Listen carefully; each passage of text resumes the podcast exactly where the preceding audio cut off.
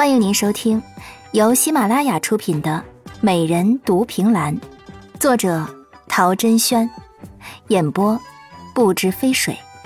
欢迎订阅。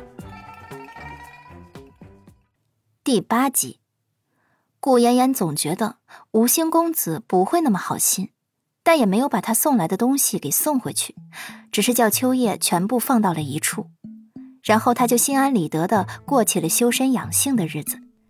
日子还没过几天，某一天，顾妍妍心血来潮上街转悠。秋叶本来想拦住她，可是她竟然撇下她，直接偷跑出去了。恰逢在首饰铺子的门口遇到了王御史的千金王晨瑜和他的丫鬟小苑，两人本就是对头，互看不顺眼。哎呦喂，原来是顾大小姐啊！不知道什么风把你给吹来了。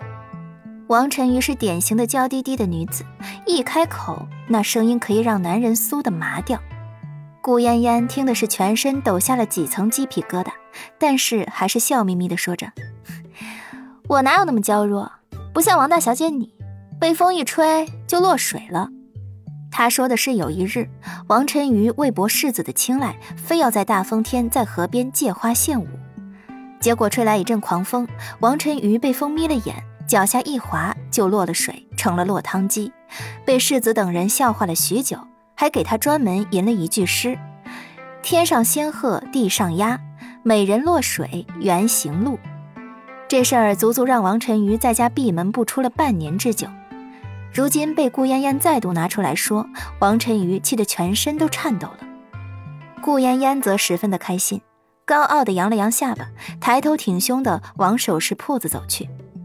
岂料走到王晨瑜身边的时候，王晨瑜突然一把拉住了他的衣袖，顾嫣嫣挣脱不开，有些不悦道：“王晨瑜，你做什么？撒手！”王晨瑜怒极反笑，就是拽着不松手，然后对身边的丫鬟小院递了个眼色。小院会意，用双手放在嘴边呈喇叭状，然后深吸一口气，吼道：“大家快来看呀，顾大小姐出现了！”他嗓门尖锐。直接刺得顾嫣嫣双耳嗡嗡作响，喊那么大声，你脑子坏掉了？顾嫣嫣，你就自求多福吧。王晨瑜神秘一笑，立刻和小燕转身就跑，那速度快的，眨眼就不见了踪影。顾嫣嫣十分纳闷，打算跟上去瞅瞅，可还没转身呢，就发现身后原本熙熙攘攘的行人，此刻全部围成了一个圈，而圈的中心正是他自己。你们，你们这是做什么？顾嫣嫣看着面前一个个凶神恶煞的女子，心中赫然升起一个不好的预感。你是顾嫣嫣？人群中有人问她的身份。顾嫣嫣思及王晨瑜刚才那一笑，下意识的摇头：“不是，胡说！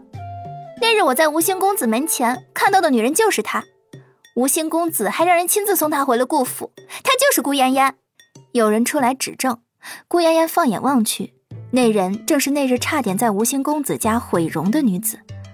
不不不不不，你们真的认错人了，我哪有那个福气做顾大小姐？你们看顾大小姐那么好的大家闺秀，怎么会如我这般随意的出来转悠呢？他一面往后退，一面还不要脸的要夸自己一番。